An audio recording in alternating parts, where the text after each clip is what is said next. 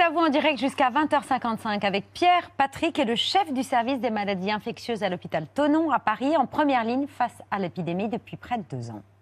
Bonsoir Gilles Pialou, merci pour Bonsoir. votre présence ce soir. Bonsoir Gilles Pialou. Bonsoir Gilles Pialou. Le professeur Gilles Pialou. Gilles Pialou, Gilles Pialou, Le professeur Gilles Pialou. bonsoir. Bonsoir. Merci de votre présence ce soir. On était sur le modèle grippe et on s'est trompé. Il faut des mesures coercitives, sinon on n'y arrivera pas. La science est devenue une opinion. Il manque une politique de dépistage très claire. C'est- un peu le bazar. C'était quand même facile d'anticiper qu'on aurait un problème avec la rentrée scolaire et qu'on a un problème avec la rentrée universitaire, ce qui est le cas. On n'est plus dans le- on n'est plus dans la science, on n'est plus dans l'épidémiologie, on est dans une gestion politique. Je l'ai déjà dit ici il y a quelques temps, j'ai l'impression que c'est déconnecté de la réalité. Je ne sais pas si Valérie Pécresse euh, est la seule à avoir raison. En tout cas, ceux qui ont fait des meetings sans aucune restriction ont eu tort.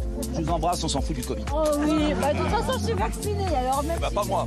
Ah bah, ça me consterne. Voilà, moi, c'est- moi, c'est un sujet. Ça ça n'a rien à voir avec la politique. C'est un sujet avec lequel j'ai pas envie qu'on plaisante parce qu'on n'en est pas sorti. Et au plutôt que d'ironiser euh, sur, euh, sur le, le Covid, je pense que les politiques, euh, les responsables politiques devraient saisir le- la, la question de l'hôpital public comme une question centrale de cette campagne électorale. Et c'est pas de la politique, ça c'est juste de la santé publique. Bonsoir Gilles Pialou. Bonsoir. Merci d'avoir accepté notre invitation pour évoquer ensemble votre premier roman, dans lequel vous racontez avec une infinie délicatesse les dernières années de vie de votre ami, le journaliste Philippe Perrin, emporté en quatre ans par la maladie de Charcot. On y revient dans un instant. Juste un mot sur cette pandémie qui vous a... un roman, hein. Oui, c'est un roman. Euh, cette pandémie qui vous a mobilisé non-stop depuis deux ans dans votre service, mais sur les médias aussi. D'abord pour alerter sur la dangerosité de ce coronavirus, puis pour faire sans relâche de la pédagogie au- auprès du grand public. Une mobilisation qui vous a valu, comme d'autres euh, scientifiques, de devenir la cible des antivax. Votre visage frappé d'une croix gammée, comme celui d'ailleurs de la députée La République En Marche, de Moselle, Isabelle Roche, la sénatrice PS de Charente, Nicole Bonnefoy, et un chef de, un chef de service du CHU d'Amiens. Comment est-ce qu'on vit ce genre d'attaque lorsqu'on vous accuse de chercher à imposer une dictature nazie sanitaire Oui, euh, on a eu des attaques, il y a eu des attaques encore plus violentes. Hein. Karine Lacombe, par exemple, a eu des attaques euh, quasiment physiques, si je puis dire. Bah, ça ça m'évoque deux choses. Le premier, c'est que euh, les algorithmes de Facebook sont nuls. Parce qu'un technicien m'a expliqué qu'on peut mettre une croix gammée sur, la tête de quelqu'un comme ça. Il suffit de, d'écorner, euh, vous voyez, d'écorner les pointes de la croix, ce qui fait que l'algorithme ne le repère pas. Ça, c'est la première chose. C'est un détail technique que je vous apprends. Et la deuxième, c'est que ça m'a fait de la peine pour mon père. Voilà. Euh, parce que je suis fils de général, que mon père a été euh, décoré euh, grand, grand commandeur de la Légion d'honneur, qu'il a des croix, euh, il s'est évadé, il a combattu le nazisme. Et j'ai eu un moment de voilà affectif qui me dit, bah, bah, je ne pensais pas imaginer, j'ai fait 30 ans de lutte contre le sida, parfois c'était un peu compliqué avec les associations et tout ça, mais jamais j'imaginerais que je... Parce que voilà, parce qu'on on plaide en faveur d'un vaccin qui a quand même sauvé des, millions de personnes, des milliards de personnes peut-être probablement, de se retrouver avec une croix gammée. Après, on passe à autre chose. quoi. C'est- d'une facilité. Les réseaux sociaux permettent tout. Y Vous n'avez pas porté plainte parce que Non. euh, il y a deux hommes et six femmes hein, qui appartiennent au groupe Antifax Vivi qui ont été placés en Ouais. garde à vue pour harcèlement moral Ouais. en ligne et ils vont être euh, jugés là. Ils comparaîtront dans le courant de l'année. Non, pour plein de raisons. D'abord parce que ça cette euh, juridisation comme ça m'intéresse pas. En plus, il y a probablement derrière un certain nombre de gens qui n'ont pas toute la- leur cohérence euh, psychologique. Et en tant que médecin, je ne me vois pas euh, porter plainte. L'année 2022, est-ce qu'elle verra le bout de cette crise sanitaire? Et Euh, l'hôpital surtout On peut, en, qu'il- on peut en parler un peu plus tard, si vous voulez, dans l'année? Non, je, je pense qu'on est dans trois scénarios possibles, hein, qui est celui que on a vu à la une du GDD, genre euh, c'est la dernière vague, euh, qui est le scénario le plus optimiste. Il y a le scénario euh, d'une forme de régulation, euh, où on passerait de la pandémie à l'épidémie, puis à des épidémies saisonnières, avec probablement des virus qui viendraient quand même des pays émergents qui ne sont pas vaccinés. Et puis le troisième scénario est qu'on va avoir euh, une descente lente de cette vague Omicron, qui a été un peu euh, méprisée par certains épidémiologistes de plateau télé, alors que quand même elle descend pas très vite. hein. on trouve que ça descend pas très vite, contrairement à l'Afrique du Sud. Et on voudrait être sûr de ne pas sortir avec un après Omicron. Donc voilà, trois possibilités. Euh, on va voir ce que l'histoire décide, et je crois que personne ne peut parier sur euh, l'un ou l'autre. Avec au quotidien l'empêchement de qualité à l'hôpital? Exactement, euh, c'est exactement le terme, l'empêchement de qualité, euh, parce que euh, voilà, parce qu'une infirmière dans mon service pour 13 lits Covid, Il y en a qui font euh, 10 heures. Il y a voilà, du décalé, de l'intérimaire. Et puis, voilà. Mon service, qui était relativement protégé, au mois de juin, il aura 38% de son personnel non médical qui sera parti. Définitivement. On ne peut jamais dire que c'est définitif, Ouais. mais en tout cas, ils seront partis. Elles, seront, elles et ils seront partis. Donc vous, vous Donc voulez euh, que ce j'ai soit un j'ai une inquiétude et, Ouais. et quand je regardais les sujets d'avant, euh, là vous avez fait un zapping sur le politique. Franchement, il ne faut pas lâcher l'hôpital public dans, la, dans, la, dans le débat sur euh, la présidentielle. ne pas lâcher l'hôpital Ouais. public.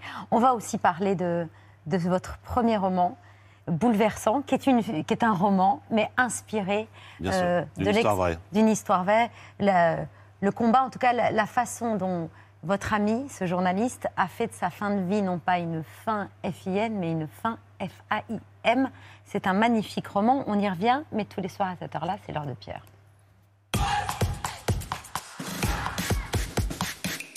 Pierre, ce soir, vous nous racontez l'histoire d'un petit Américain de 8 ans, Dylan, qui a réalisé son rêve de Noël, écrire un livre illustré signé de lui et qui sera lu par d'autres enfants. Il est devenu un très jeune auteur dont toute l'Amérique parle. Vous allez aimer cette histoire, je pense, Gilles, car même si tous les médias et les, réseaux américains sont emparés de l'histoire de Dylan Elbig, l'histoire est pure. Euh, du début à la fin, elle est belle. Et elle parle du rêve, effectivement, d'écrire, euh, dès le plus jeune âge, par un petit bonhomme qui a la passion de la lecture. Il a donc 8 ans et il habite dans l'Idaho, l'Idaho pour faire simple. Euh, sa grand-mère a l'habitude de l'emmener à la bibliothèque de la ville où ils habitent. Non seulement Dylan y choisit des bouquins, mais il est fou de joie de les lire. Et il a profité des vacances de Noël dernier pour remplir en quatre jours un cahier de 81 pages où il a raconté son voyage dans le temps après que la grosse étoile accrochée en haut du sapin familial ait explosé. Et tout ça est illustré euh, de plein de dessins de sa main. Et puis il est allé déposer discrètement le livre dans un rayonnage de la bibliothèque. La télé américaine lui a fait refaire sa petite escapade. Do you know what I did? What'd you do? I covered this part and covered the back with my body and just snuck it in like this. I came in, I came in running, and then I started to walk, and then I came in this aisle. No, th- wait, this aisle, and then I put my book right here. Complete with stickers on the spine, so it would look like it belonged. And the next time I came back, it was gone. Il rentre chez lui. Quelques jours plus tard, il raconte l'histoire à son père et sa mère, qui n'étaient pas au courant. Il passe un coup de fil, les parents, pour savoir, en se disant le livre a dû être repéré et il doit être aux objets trouvés. Mais c'est beaucoup mieux que ça. Well, they found it. I think it was in our stories section. And the librarians Every page is illustrated. loved it. Yeah, and it's a it's a good story. Dylan's book definitely fit all of the criteria that we would look for um, to include a book in our collection.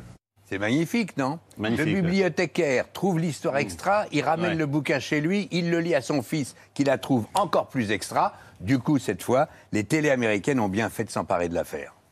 The true testament to literary success is seeing your book in a library. It's a process for many that could take years to achieve. One young writer from Boise, Idaho, has already achieved it. I've been wanting to put a book in a library since I was five. Were you surprised by all the attention that he's getting? Mind blown, yes. Never thought that, that this was going to happen, including himself. He just, in his mind, he just wanted to get the book in his in his library and have some kids read it. The fact that it's uh, been all over the world uh, as news is just amazing. L'enfant qui aimait lire, qui aimait écrire et qui voulait être lu, c'est un peu vous. euh, il voulait surtout euh, non pas la renommée, c'était pas son premier sujet. Il voulait que le livre soit reconnu comme tel à la bibliothèque. Et il a fait le pari d'une petite bouteille à la mer sur un rayonnage de livres illustrés. Euh, maintenant, il y a la queue pour le lire à la librairie. Un de ces jours, il va forcément être édité. Forcément, ça nous a fait penser au bouquin de David Fuenquinos, Le mystère Henri Pic. C'est vraiment une histoire incroyable et, euh, et bouleversante. Euh, moi, j'ai reçu beaucoup de messages parce que évidemment, ça fait écho d'une manière incroyable à, à mon livre Le Mystère en épique, qui était l'histoire d'un manuscrit découvert voilà dans une bibliothèque et qui devenait un phénomène. Donc voilà, la, la fiction euh, rejoint la réalité et on est tous bouleversés. Voilà, c'est euh, c'est quand on écrit, on a envie d'être, euh, de toucher les lecteurs, qu'il y a un phénomène voilà qui, qui part du lecteur et c'est c'est le cas du- de ce petit garçon. Donc voilà, euh, pour les écrivains non publiés, c'est une bonne idée. Allez mettre vos manuscrits euh, dans les bibliothèques. Voilà, pour toutes les petites filles et tous les petits garçons aussi. Moi, ça m'a, ça m'a plu cette histoire ce week-end. J'avais envie de, de qu'on se la raconte ensemble. Puis surtout, ça m'a rendu optimiste sur l'avenir de la main de l'homme et de ses rêves. Et surtout sur les enfants qui lisent, Ben quoi, oui. et qui ont envie d'écrire des livres. Vous aviez envie d'écrire depuis longtemps, oui, pardon Oui, oui, non, ils n'ont pas envie de, le- de dire sur un réseau, euh, tiens, regarde, ils n'ont pas de venir, ils ont pas envie de venir euh, influenceurs à Dubaï. Ils ont envie de raconter, tiens, j'ai écrit un livre, puis mes copains l'ont lu. Vous avez eu aussi envie d'écrire depuis longtemps, Gilles Moi, j'ai écrit depuis mon premier article dans Libération en 84. euh, J'ai toujours écrit. Après, j'avais la, la peur de- de- de- du nombre de signes. Et en fait, paradoxalement, c'est le vrai Philippe, puisque vous y faites référence, qui m'a libéré de la fiction. Voilà, parce que j'ai commencé à écrire au moment de la mort de Barbara, par exemple, on m'a demandé des, des textes un peu longs, euh, et je, me suis aperçu que la longueur n'était pas un problème. J'avais déjà écrit des livres sur, sur le sida, puis sur le Covid plus récemment. Et, euh, et puis voilà, je suis passé à, la fiction, même si effectivement il y a beaucoup de- du vrai personnage dans, dans ce roman. Euh, je m'en explique pourquoi je tiens à ce que ça soit un roman. C'est parce que je, je, je ne suis pas détenteur, de, et je ne possède pas son histoire. Et, et- et- le, personnage est, à lui, il m'appartient pas. Et ça, ça- ni sa maladie, ni, son, ni, sa vie ne m'appartient. C'est pour ça que j'ai mis de la fiction dans, autour de. de- j'ai habillé ce personnage magnifique euh, euh, de la fiction. Et, et certains qui lui sont proches s'amusent à savoir qu'est-ce qui est de la fiction, pas de la fiction. Mais ça, c'est classique dans les romans. Comme un léger tremblement, c'est le titre de ce premier roman. On en parle longuement juste après le vu, ce qu'il ne fallait pas rater hier à la télévision.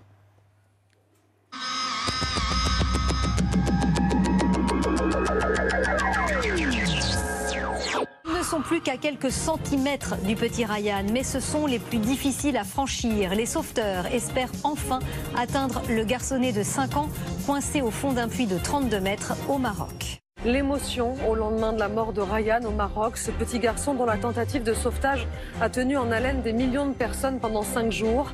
Des hommages venus du monde entier se multiplient pour saluer la mémoire de cet enfant de 5 ans. Au Maroc, tout le monde s'est rassemblé pour sauver Ryan. Merci à ce peuple pour ce témoignage. lors de la présidentielle de, de 2017. Euh, et si euh, là, pour le coup, on prend le département de l'Aisne, où Marine Le Pen a rassemblé plus de 30% des voix, eh bien, on se rend compte que seulement 4% d'immigrés, 4% d'immigrés euh, vivaient euh, à l'époque dans ce euh, département-là. À l'inverse, on se rapproche de Paris et là, pour le coup, euh, vous prenez l'exemple de euh, la Seine-Saint-Denis.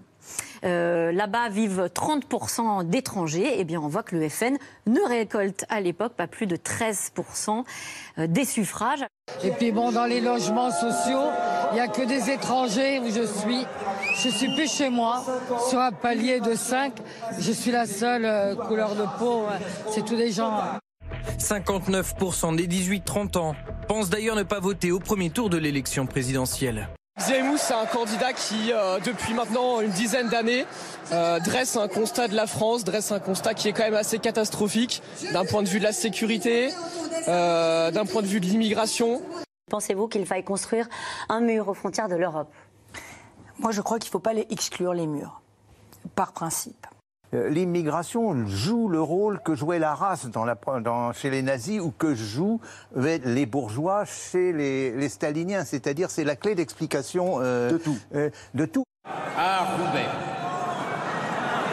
L'Afghanistan à deux heures de Paris et à 20 minutes de chez vous.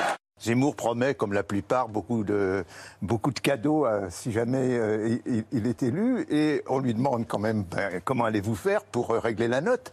Dit ben, c'est très simple, les, immigrés nous coûtent 100 milliards, donc on va récupérer ces, ces 100 milliards. C'est le type même d'explication, alors que l'O- l'OCDE a fait un travail, un très beau travail récemment, en montrant que le bilan était plutôt positif.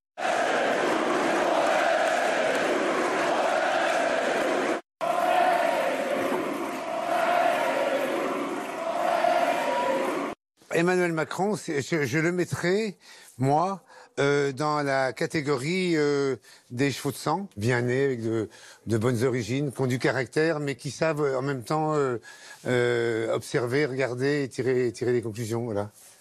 Qu'est-ce qu'on a depuis six mois sur des chaînes possédées, pas à la marge, possédées par des milliardaires, des oligarques qui sont au cœur de l'économie française et qui promeuvent quoi? La haine, l'inégalité naturelle. le retour de l'antisémitisme, la réhabilitation de Vichy, de Pétain. L'indignation à Amboise, en Indre-et-Loire, où une sculpture en hommage à l'émir Abdelkader a été vandalisée avant son inauguration ce matin. Abdelkader, héros national algérien, a été détenu à Amboise avec sa famille au XIXe siècle.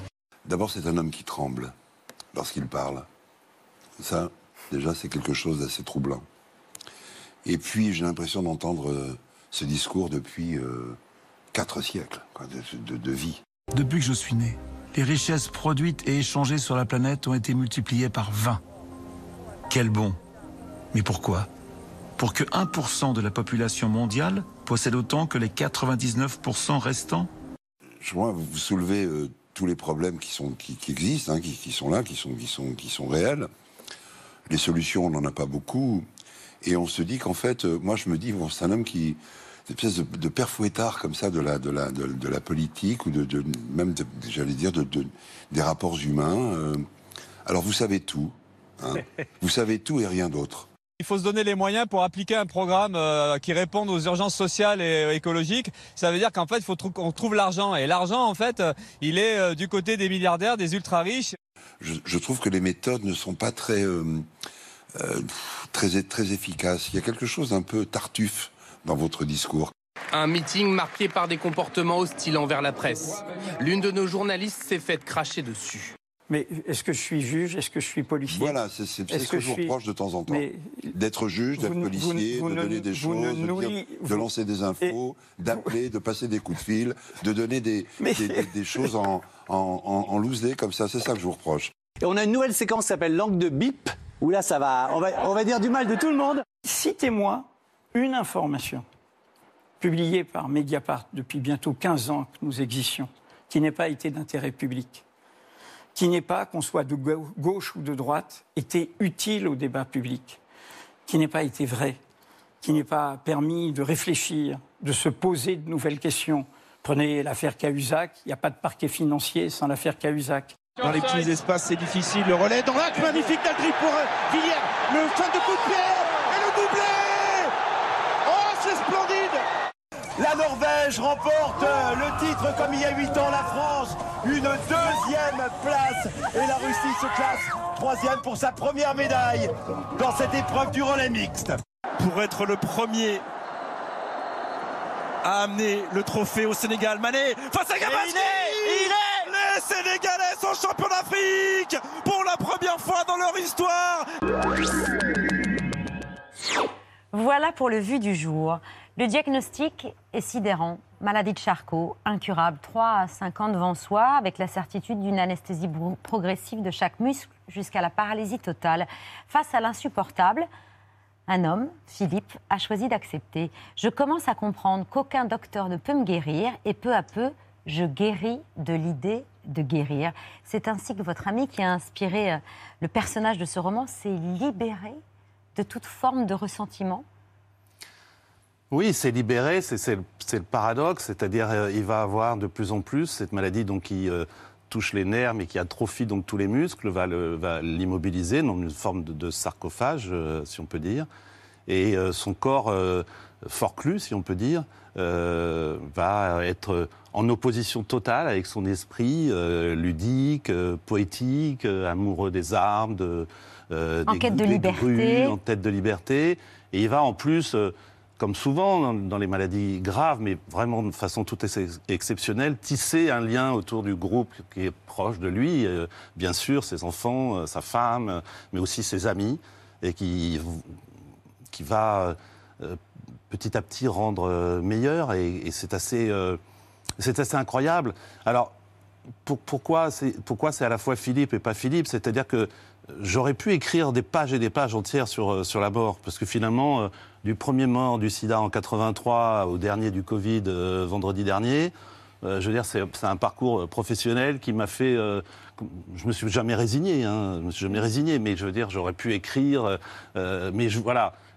Ce personnage-là est typiquement, comme vous l'avez dit tout à l'heure, quel- quelqu'un qui va euh, opposer des forces de vie absolument euh, ha- hallucinantes. Et c'est pas une leçon de vie au sens euh, où il n'y a pas de, professeur, il n'y a pas, pas d'enseignant.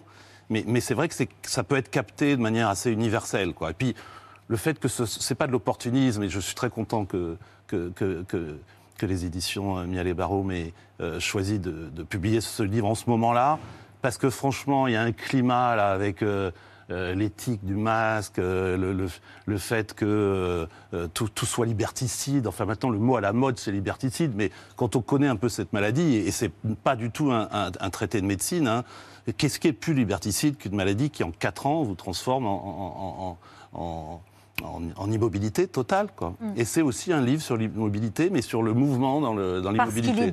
parce que ce personnage, il devient un voyageur infatigable, mais immobile, avec seulement deux doigts disponibles, un clic de souris et un imaginaire d'enfant. Il a fait des voyages extraordinaires. Exactement. Mais c'est bien que vous utilisiez ce terme d'imaginaire d'enfant parce que s'il y a peut-être une leçon à avoir, c'est que l'une des façons de se, de se prémunir de, de- de la difficulté de ces maladies, c'est précisément de garder son imaginaire, surtout quand on n'est pas malade d'ailleurs, d'enfant. Et lui avait un imaginaire totalement démultiplié, puisque vous avez raison, non seulement c'était que deux doigts, mais dessus il y avait Spotify, puisqu'on en a parlé la semaine dernière euh, ici même. Euh, Il y avait euh, des livres en italien alors qu'il connaissait pas l'italien, ses voyages, ses cartographies, parce que Mm. quand il était au Monde, il était spécialisé. Enfin, il aurait voulu passer un peu à- à- aux, aux sections cartographie. Il était spécialisé là-dedans. Donc il s'imagine des périples en Sardaigne, il se promène de village en village sans quitter son lit d'hôpital, et surtout coincé à l'hôpital, il s'imaginait pris en otage par des pirates. Oui, Et la rançon, Mm. c'était le retour, la rançon payée, pouvait retourner à la maison. Exactement. Ça, voilà, je- évidemment, il y, a- il y a une partie euh, démultiplication de son Mm. imaginaire, mais, mais lui, effectivement, a, a- a repoussé comme ça un peu euh, les, les frontières de l'imaginaire. Euh, bon, c'est vrai que c'est une maladie aussi qui touche pas le cerveau. Donc, euh, alors, le sien était particulièrement bien équipé, si je puis dire. Et puis, il n'y a a pas que c'est pas un hymne seulement à, à la poésie et à, euh, et à l'érudition modeste, parce qu'il y a un de ses collègues journalistes qui le dit, c'est un érudit modeste. Mais c'était pas que ça. C'est aussi euh, quelqu'un qui avait un univers musical, qui euh, euh, avait euh, aimé la peinture et, et voilà, je trouve que et puis je trouve que la couverture lui rend bien hommage euh, avec ce- ces nuages. qu'il adorait parce qu'il était spécialiste des nuages, puis monter sur les grues pour mieux voir les nuages ou dans les arbres. Et euh, je crois que c'est un, c'est un, comme vous l'avez dit, c'est un livre sur l'appétit de vie, la fin de vie, FAIM. Reste une conscience, euh, une lucidité et une énergie euh, impressionnante. On, on pense aussi à euh, Laurent Bouvet, le politologue qui a été emporté il y a, il y a quelques mois par la, la maladie de Charcot. On pense Et aussi qui a, écrit, qui a écrit un texte absolument très émouvant sur, euh, sur sa page Facebook, qui, est d'ailleurs, je crois, encore disponible, justement pour expliquer comment euh, il avait décidé de dire stop.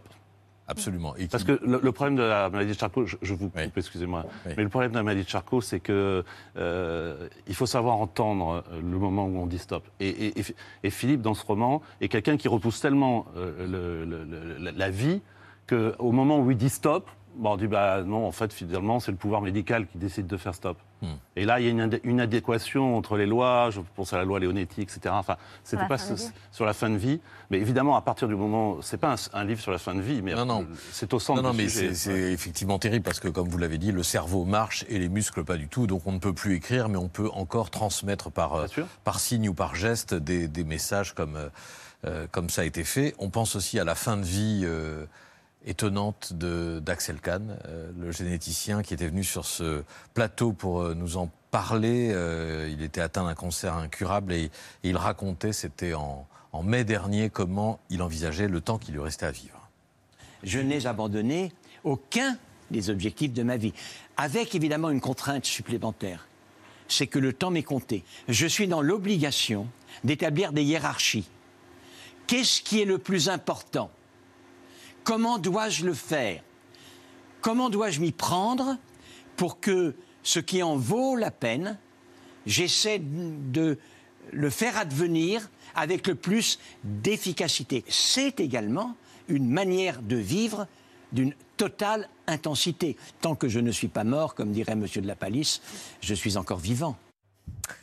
Alors voilà, on est dans le, dans le paradoxe. Il est impossible de retarder la maladie, mais on peut essayer de repousser la, la fin de vie. Que, et comme l'a rappelé Babette, vous, que vous la fin F, la fin de vie, Mhm. F-A-I-M, la fin de vie de, plus, ça, ça, de votre ami. C'est plus, facile à l'écrit qu'à Oui. l'oral, la, la- la fin de vie euh, FIM. Oui, oui, il faut, oui.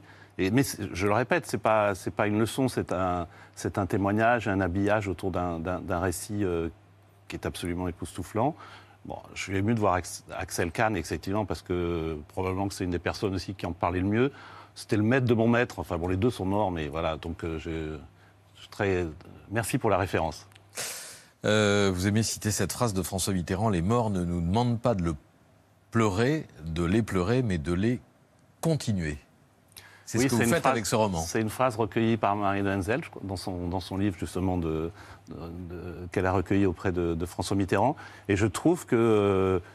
Parce que depuis, depuis que je parle de ce livre, ça commence juste et il y a deux choses qui me sont venues. La première, c'est que je me suis mis à s'intéresser à cette maladie et que je vais me mettre à la défendre avec mes moyens qui sont. Et donc, euh, je- je- il y a une association, je ne sais pas si on en parlera tout à l'heure, il y a une association qui s'occupe, qui s'appelle l'ARSLA, A-R-S-L-A, .org, qui s'occupe de, de drainer des, des, des, fonds, des pour, la, pour la recherche et pour l'aide aux malades. Et c'est très important aussi de, de voir que derrière l'histoire, il y a aussi une vraie maladie, même si ce n'est pas un, un livre médical. Euh, et puis, euh, euh, le, le- le deuxième élément qui me, qui me vient, c'est qu'effectivement, euh, euh, on est obligé d'avoir une réflexion aussi sur cette, euh, sur cette question de, de la fin de vie et de l'inadéquation de certaines maladies à- à- au parcours individuel.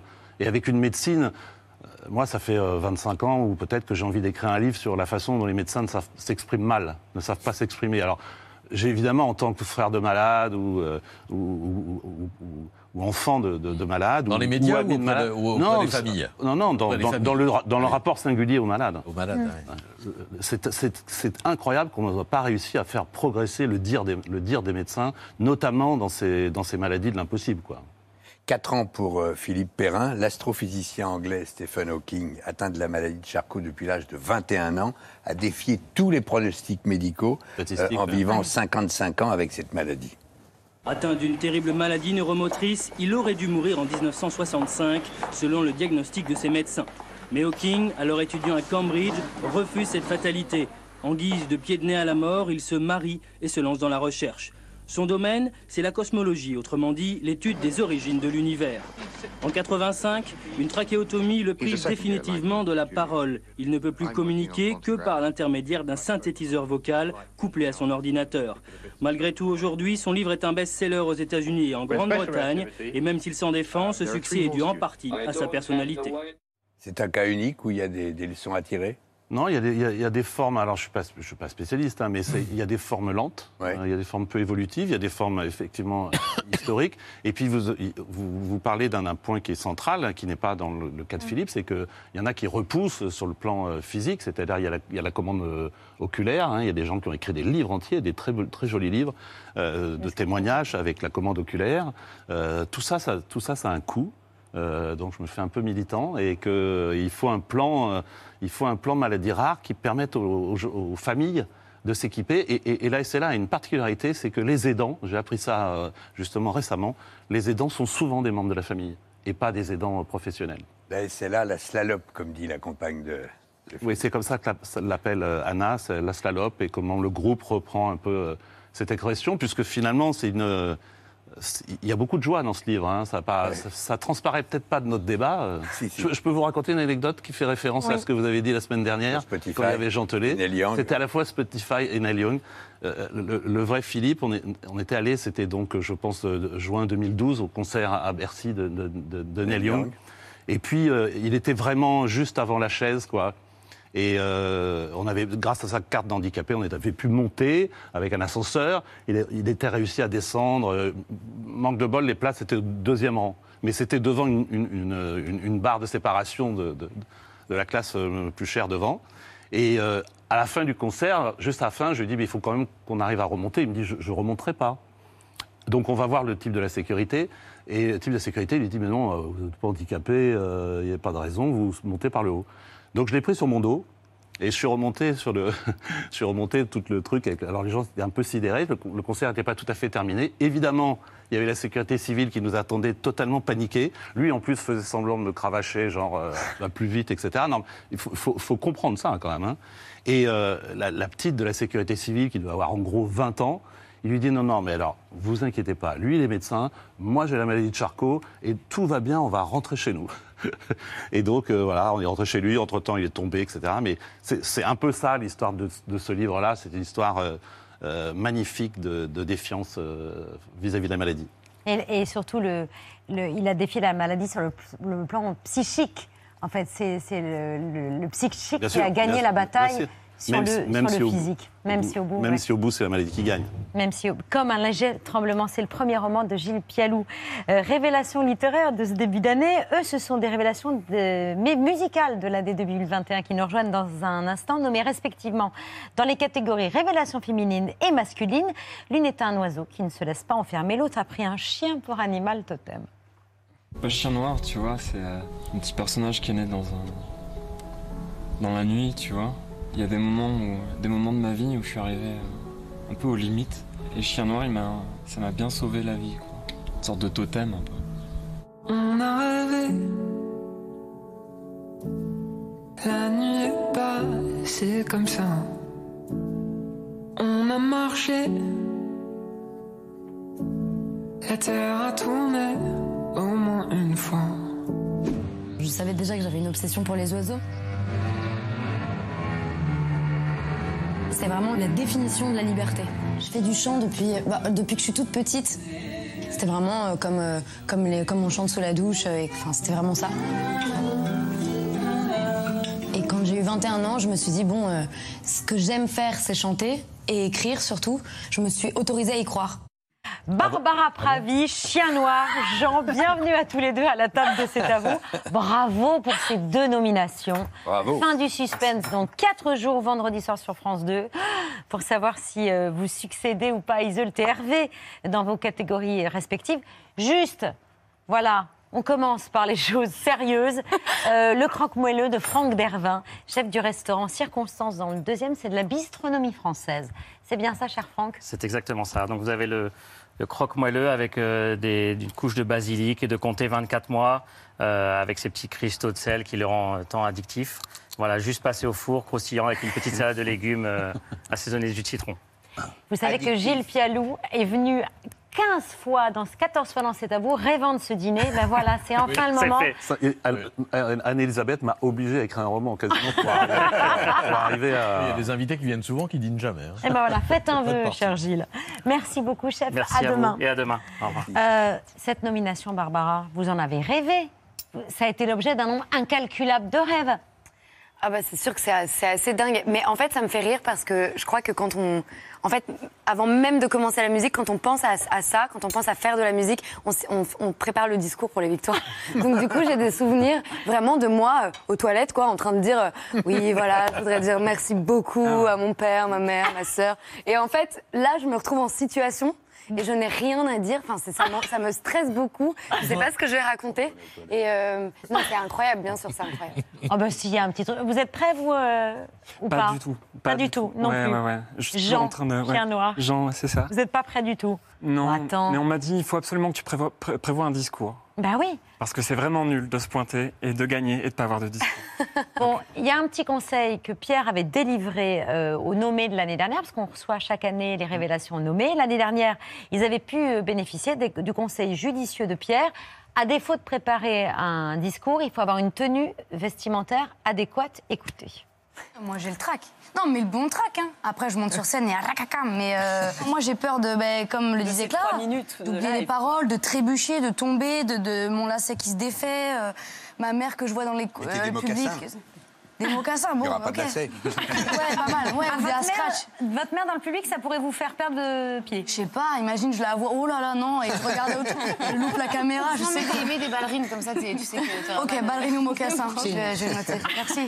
Merci pour les conseils vestimentaires. Donc voilà, c'est ballerine ou mocassin, pas de lacet. Et puis votre casquette, euh, Toujours ma casquette, oui. Ça, elle, porte, elle porte chance. elle porte Ça. chance, vous la quittez jamais. Si, pour dormir. Ouais. Mais vous l'aurez celle-là euh, vendredi au Victoire en direct sur France 2. Avec un médiateur dans la poche. Avec un médiateur dans la poche, toujours. Dans la petite poche du jean, vous savez. Eh, il est là, là, le médiateur? J'ai pas un jean. Je n'ai pas de Bien vu. Patrick. On n'enferme pas les oiseaux. Votre album euh, sorti en août dernier. L'oiseau, c'est vous et vous n'êtes toujours pas enfermé, euh, Barbara? Non, ça va. Bon, voilà. Avec euh, notamment le titre Voilà, Mm. qui vous a permis de décrocher une deuxième place à l'Eurovision. Sur le plateau de C'est à vous, c'était euh, votre interprétation.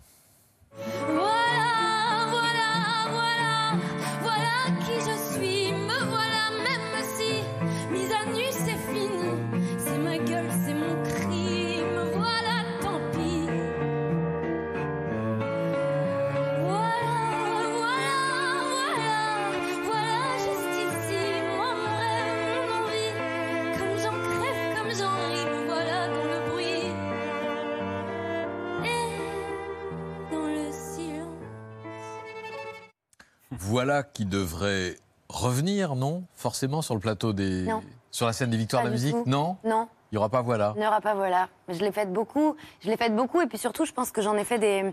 J'ai fait plein de versions. À chaque fois, j'ai essayé de faire des versions différentes. Euh, en télé, je veux dire en, en prestation télé, j'ai fait quand même Eurovision France, Eurovision. Eurovision et l'Eurovision Junior. Je pense que j'ai fait. J'ai pas fait le tour de cette chanson euh, dans le sens où à chaque fois que je l'interprète, elle a, elle a un sens nouveau. En revanche. euh, la surprise, elle était à l'endroit du dénuement.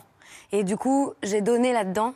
Et je, et je pense que, à, moins de faire un truc complètement fou, mais qui du coup n'aurait pas de sens pour la- par rapport à la chanson, qui serait marrant pour moi, mettre des danseurs partout, des paillettes, des, enfin un truc un peu délirant, ça, ça serait trop drôle, mais ça n'aurait aucun sens avec cette chanson. Je pense que ce serait, c'est pas une bonne idée de, de re- refaire ce qui a déjà été fait. Je crois que je ferais pas mieux et plus émouvant. Purée, mais- quand je l'ai faite à l'Eurovision France, c'était la première fois de ma vie que je me produisais devant les gens. Il y avait une émotion qui était tellement vive. Je peux pas reproduire ça. C'était de Avec, l'instant. avec- oui, avec un perfectionnisme euh, euh, incroyable. Il y a eu certain. un mois de préparation, vous avez voulu tout maîtriser, le, la tenue, Bien euh, sûr. euh, le noir de. Bien sûr, mais il y a quelque chose de, sacré dans le, dans le, dans la, de le fait de le faire de la scène. Enfin, pour moi, il y a quelque chose de- d'extrêmement sérieux et d'extrêmement drôle à la fois. Et c'est vraiment la balance entre les deux, mais c'est quand même très sérieux. Bah oui. Et, et donc, du coup, j'ai fait les choses avec beaucoup de sérieux. Et vous êtes allé au bout du truc. Voilà. Et le noir, je peux me permettre? Le noir avec le prénom, euh, c'est un hasard ou vos C'est- parents étaient Oh fans, non, en fait, d'eux ou pas du tout? ils ont tiré au sort. Donc, euh, Ah bon, c'était un hasard. Mais, euh, mais, mais il se trouve que le noir, moi, je me sens, je me sens Ouais. bien en noir. Je trouve que c'est une couleur qui est très humble, qui est très sobre. Et en fait, je crois que j'ai une voix qui est quand même assez grosse, dans le sens, elle, est, elle, est, elle est assez large. Et, et, et je me sens bien dans le noir. Je me sens. Je sais pas, je me sens bien en noir. Pour que ce soit la voix qui s'exprime. Exactement, et qu'on regarde la pas nécessairement Bien comment emballé. je suis ou. Comment vous êtes Et, habillé et- et le noir, il est important aussi dans Chien? Oui, bien sûr. En fait, c'est inspiré de l'île au trésor de Stevenson, ça vient de là? Voilà, en partie, en fait, il y a des moments où dans la vie, on a des signaux Ouais. euh, qui, qui convergent. Et euh, il y a eu un moment dans ma vie où il y a eu ce, ce chien noir qui m'est apparu, et notamment par euh, L'île au trésor de Stevenson, mais aussi euh, par Churchill. euh, qui était ouais qui était euh, en fait il était cyclotimique hein, il était euh, enfin il était dépressif carrément et, euh, et du coup euh, en fait il appelait sa dépression son chien noir son black dog. Et euh, je trouvais que c'était une très belle façon de transformer un, un antagoniste en compagnon. C'est-à-dire qu'on se bat plus contre, mais on se bat avec. Et euh, Chien Noir, voilà, c'est je me, je me- on se bat ensemble. Pomme, euh, qui a été une grande révélation, une grande couronnée euh, des victoires, nous avait raconté qu'elle avait écrit sa première chanson à 8 ans euh, pour marquer la, la mort de son lapin. Euh, vous, vous avez commencé à 10-12 ans Oui, euh, à 12 ans, ouais. et il y avait, c'était votre première chanson? Ouais. Et déjà, il y avait des animaux ou... Ah non, il n'y avait pas d'animaux. Mais c'était, euh, en fait, pour moi, la musique, ça a toujours été quelque chose de thérapeutique. Euh, J'ai toujours construit mes propres, euh, mes propres béquilles, je crois. Ouais. Et euh, c'était euh, suite au- à la séparation de mes parents. Euh, et euh, ben, quand vous on a souvenez 12 des ans, paroles euh, C'était en anglais. Euh, et c'était pas fou. Hein. C'était pas fou. ça. Mais c'était, euh, voilà, en fait, la- moi j'ai toujours reconnu la musique comme étant un, un- un moyen d'expression pour moi, plus facile. Je pense que j'ai plus de facilité à, à écrire et à chanter qu'à m'adresser directement En tout cas, vous le faites vachement bien parce qu'il y a énormément de textes intimes euh, qui sont vraiment fous, contrairement à- à- au premier que vous avez préféré oublier. On va vous écouter dans un extrait de la, La nuit, le vent, en duo avec Ulysses. Je suis le vent. Je suis la nuit. Tu crois qu'on se ressemble? Est-ce que tu t'ennuies Si on tombe ensemble, ce n'est que la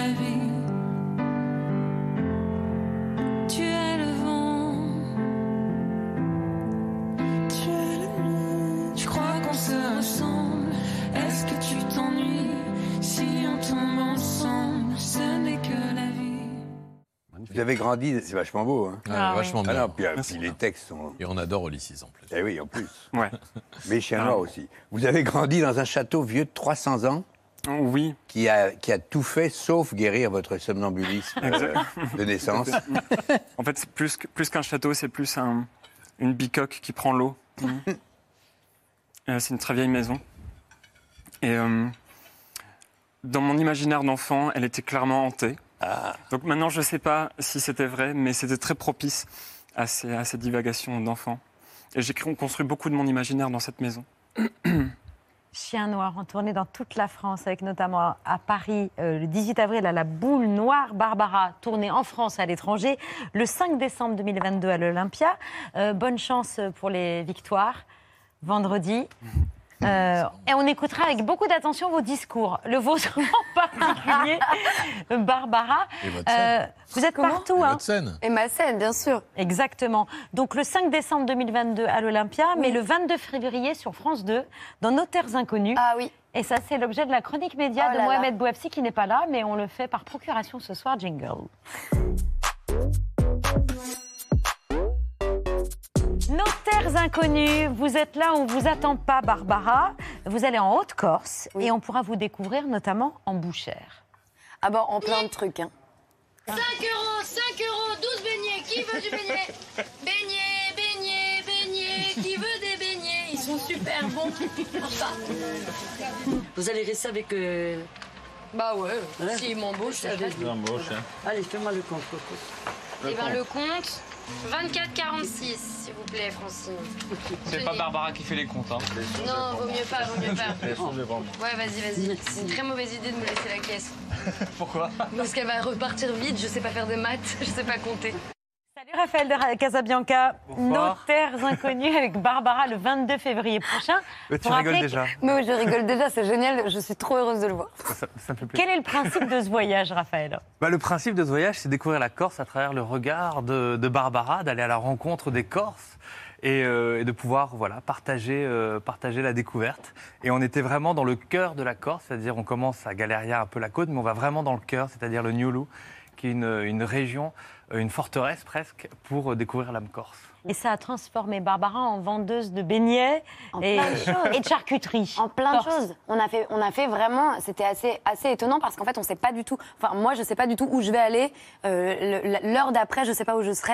Et en fait, j'ai fait. euh, franchement, ma mère aurait été très, très, très fière de moi. Elle est très sportive, moi pas du tout. J'ai fait du canyoning, j'ai fait du GR20, j'ai vendu de, de- de la, j'ai été bouchère, j'ai fait du miel alors que j'ai la phobie des abeilles. J'ai fait du canyoning. Enfin, j'ai fait plein de choses. Et vous vous génial. êtes beaucoup moqué de Raphaël aussi, qui n'est pas capable de faire deux choses à la fois. Comment Cuisiner et parler, il ne sait pas faire. Non, il sait pas faire. Mais c'est bien quand il parle et c'est bien quand il cuisine. Il faut juste que ce soit séparé.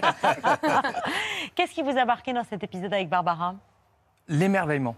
Euh, voyager avec Barbara, il y a quelque chose d'assez extraordinaire parce qu'elle, il y a, c'est- il y a- pas de calcul, elle accepte tout. Alors, elle a envie de tout faire. C'est-à-dire qu'on lui propose de, de faire le GR20, de faire du canning, oui, on y va. Et donc, en fait, il y a, il y a aussi une- un émerveillement constant, c'est-à-dire qu'elle adore les gens, elle aime les rencontres, elle est curieuse, elle, elle prend tout. Et donc, du coup, bah, ça donne du relief au voyage, ça donne de la joie aussi parce qu'on a beaucoup rigolé. Et je pense qu'on on va découvrir Barbara un peu comme on ne l'a jamais vue. Je veux pas trop en dire, mais on passe du rire aux larmes avec euh, quand même certains passages plus compliqués que d'autres, mais avec beaucoup d'humanité. Vous avez tout de suite dit oui. Ah oui. Après l'Eurovision, est-ce qu'on vous chantait voilà, voilà, on vous parlait de l'Eurovision en Corse ou pas du tout? Non, non, euh, la, majorité des gens que j'ai rencontrés me connaissaient pas du tout. Et en fait, c'était, je pense que c'était, pour moi, c'était génial parce qu'en fait, ça, il y a rien de fabriqué du coup. C'est-à-dire que j'apprends juste à rencontrer quelqu'un de la même manière qu'il apprend à me rencontrer. Et c'était hyper simple, hyper sobre.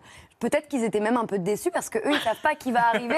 Mais bon, on leur dit, il y a une personnalité qui arrive. Et là, ils me voient arriver, moins d'un mètre soixante, ils se disent, mais c'est qui celle-là? C'est la bouchère. Non, mais il y en a quand même qui, il y en a qui sont connus. Et d'ailleurs, il y a- il y a des très beaux Dans le passages. village, oui. Dans le village où euh, on demande Ah, est-ce que tu peux chanter un tout petit peu? Et tu vas dans une église à. Galeria et devant tout le monde, tu commences à, à chanter euh, Prière pour le printemps, qui est une Mm. magnifique chanson. Et euh, là, d'un coup, c'est aussi euh, une découverte assez musicale d'une certaine manière. Eh bien, figurez-vous que cette découverte musicale nous avait touchés. En voici un extrait. Ah.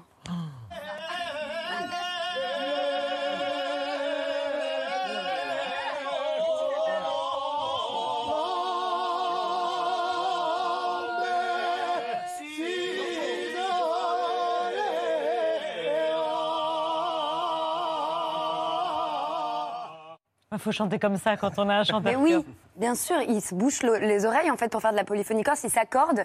En fait, euh, il y en a un qui commence et c'était marrant parce qu'il se chauffe vraiment. Donc il y en a un qui, qui démarre et puis tous les autres le suivent. Et au début, c'est pas toujours très juste. Et à un moment donné, il y en a un qui me dit "Oh Barbara, viens, chante. Toi, tu es chanteuse." Et moi, j'ai fait genre "Bah euh, là, euh, non, je sais pas trop comment je vais me foutre." Mais- et après, ça devient de plus en plus juste, de plus en plus accordé. C'est magnifique. C'est comme un instrument qui s'accorde. C'est trop beau. Et ça, c'est pour le retour, pour qu'ils qu'ils puissent écouter leur voix. Donc ça leur permet Ah. justement de s'accorder aux autres. Mm. C'est pour ça qu'ils sont toujours un tout petit peu comme ça. Ben voilà le happening pour les victoires de la musique. Bien sûr, je vais arriver avec toute ma, ma, ma- ma famille corse. Oh. Ça va être super. Ben voilà, le- la prochaine Un étal de boucherie, non? Non. Et, et aussi, bien sûr, évidemment, les viandes du gnolou. euh. Barbara, Noteurs Inconnus, c'est le 22 février à 21h10 sur France 2.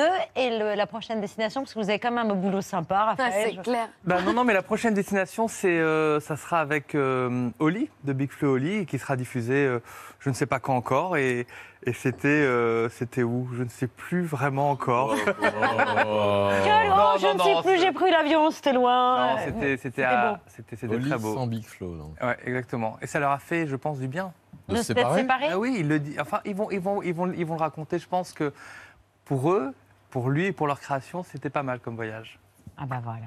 Bah, grâce à Raphaël de Casabianca. Mais bien sûr, c'est fabuleux, vraiment. C'était, c'est une expérience incroyable. Moi, je souhaite à, à toutes les personnes, euh, enfin, je souhaite à tout le monde de faire ça avec Raphaël. On attend l'invitation. Moi, je sais rendre la monnaie hein, quand je rends de la charcuterie corse. Donc, je suis dispo. Euh, lui aussi est dispo. Quand il aura fini ses actualités, il peut prendre un avion. C'est les actualités de Bertrand. parti.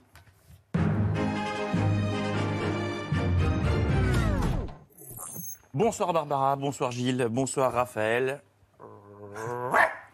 Je dire bonsoir chien noir, c'est ce qu'on m'a dit, je oui. sûr. mais Bon, c'est lundi, on se remet en selle piano, piano. À la une de ce 7 février. Ah pardon, priorité au direct, ça bouge, ça bouge du côté du carcéral Rana Foot Club. C'est Claude Guéant qui lui va quitter la prison de la santé. De Claude Guéant, remplacé par le numéro 10. Patrick Balkany qui va donc passer euh, sa nuit en prison euh, à Fleury-Mérogis. Eh bien, bon match. On vous tient au courant dès qu'il y a du nouveau. Avis aux amateurs de bonnes affaires, Patrick en fait partie. Les soldes d'hiver se terminent demain. Ça passe vite, mais il est encore temps d'en profiter. Il y en a un qui ne s'est pas privé. C'est Vladimir Poutine. La semaine dernière, il recevait le président argentin autour de cette table de dinette. C'est Mimi. Mais entre-temps, il a fait les soldes sur Maison du Monde.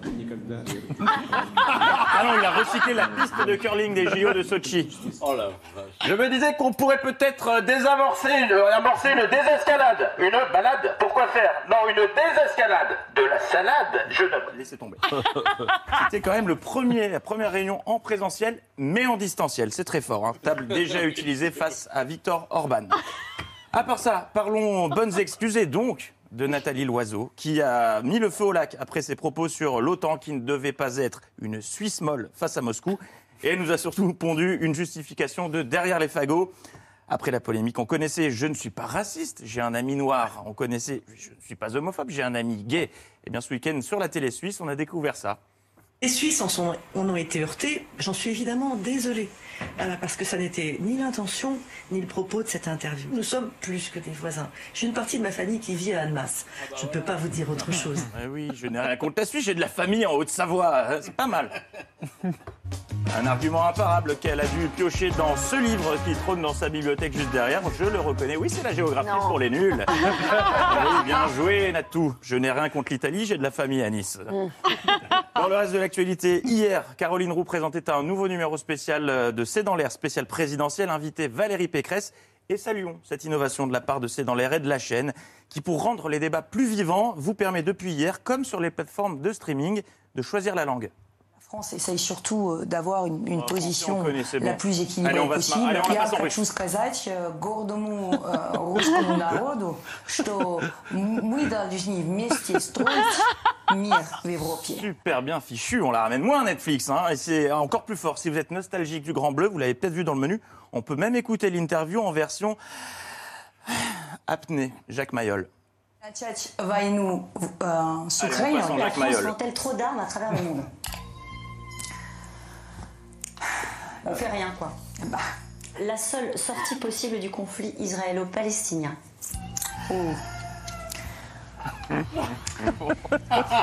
C'est énorme ça.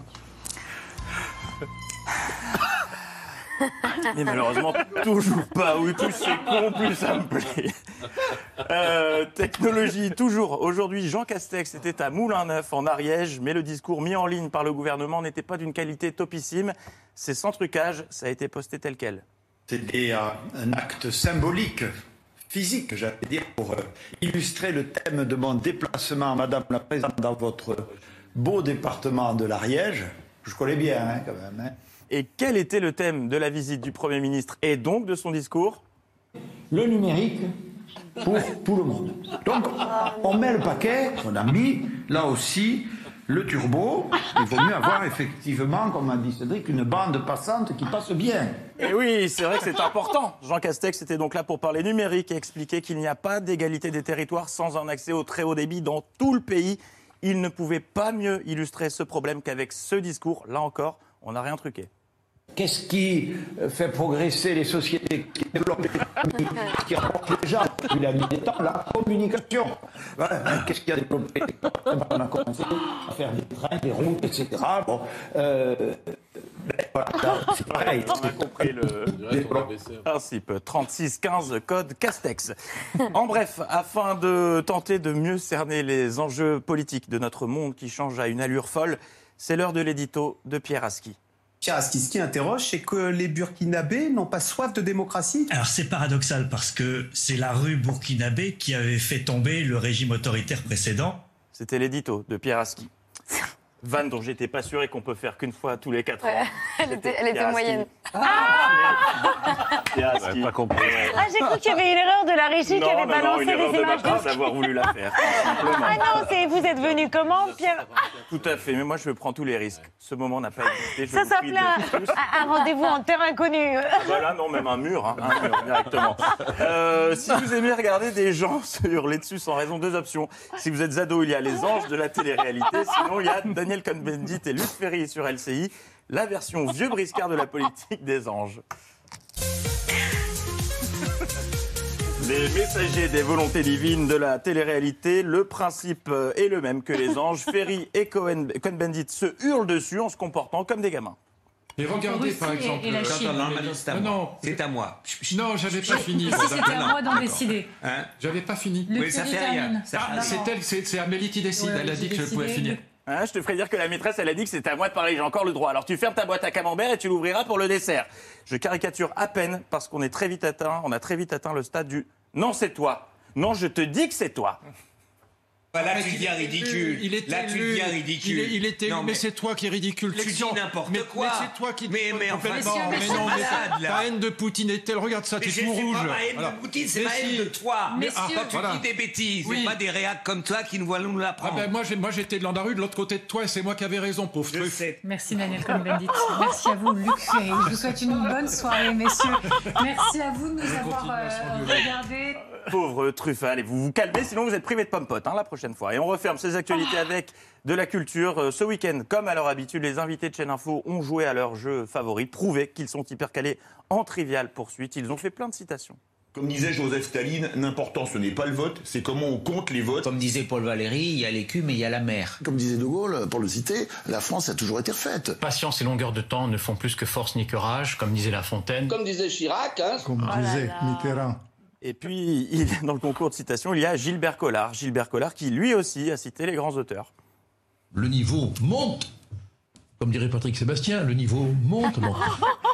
Gilbert Collard, c'est donc Patrick Sébastien. Patrick Sébastien qui disait également Et on fait tourner les serviettes comme de petites girouettes. Ça nous fait du vent dans les couettes. C'est bête, c'est bête, mais c'est bon pour la tête. Bonne soirée. Oh, merci hein, de nous fournir en citation de grands auteurs. C'est toujours ça de prix. Merci hein. beaucoup, Gilles Pialou, chef du service des maladies infectieuses euh, de l'hôpital Tenon à Paris, mais surtout auteur d'un premier roman, comme un léger tremblement. C'est chez Mialo- Mialet Barou.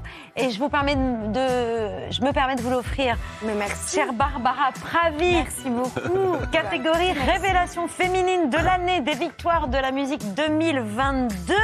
Euh, bon courage pour vendredi. Euh, Chien Noir est également nommé dans la catégorie révélation masculine de l'année des victoires de la musique 2022. Bon courage. hein. Voilà, ça se dit pas à l'antenne, mais euh, MERDE. Merci beaucoup Raphaël. 22 février, euh, 21h10, nos terres inconnues. Merci à tous les quatre d'avoir accepté notre invitation à dîner. Alors regardez bien Merci. Gilles, il faut se tourner vers Nico pour souhaiter une excellente soirée euh, à nos, à nos téléspectateurs. Merci de nous avoir suivis. Merci. À demain 19h en direct. Ciao, bisous, bye.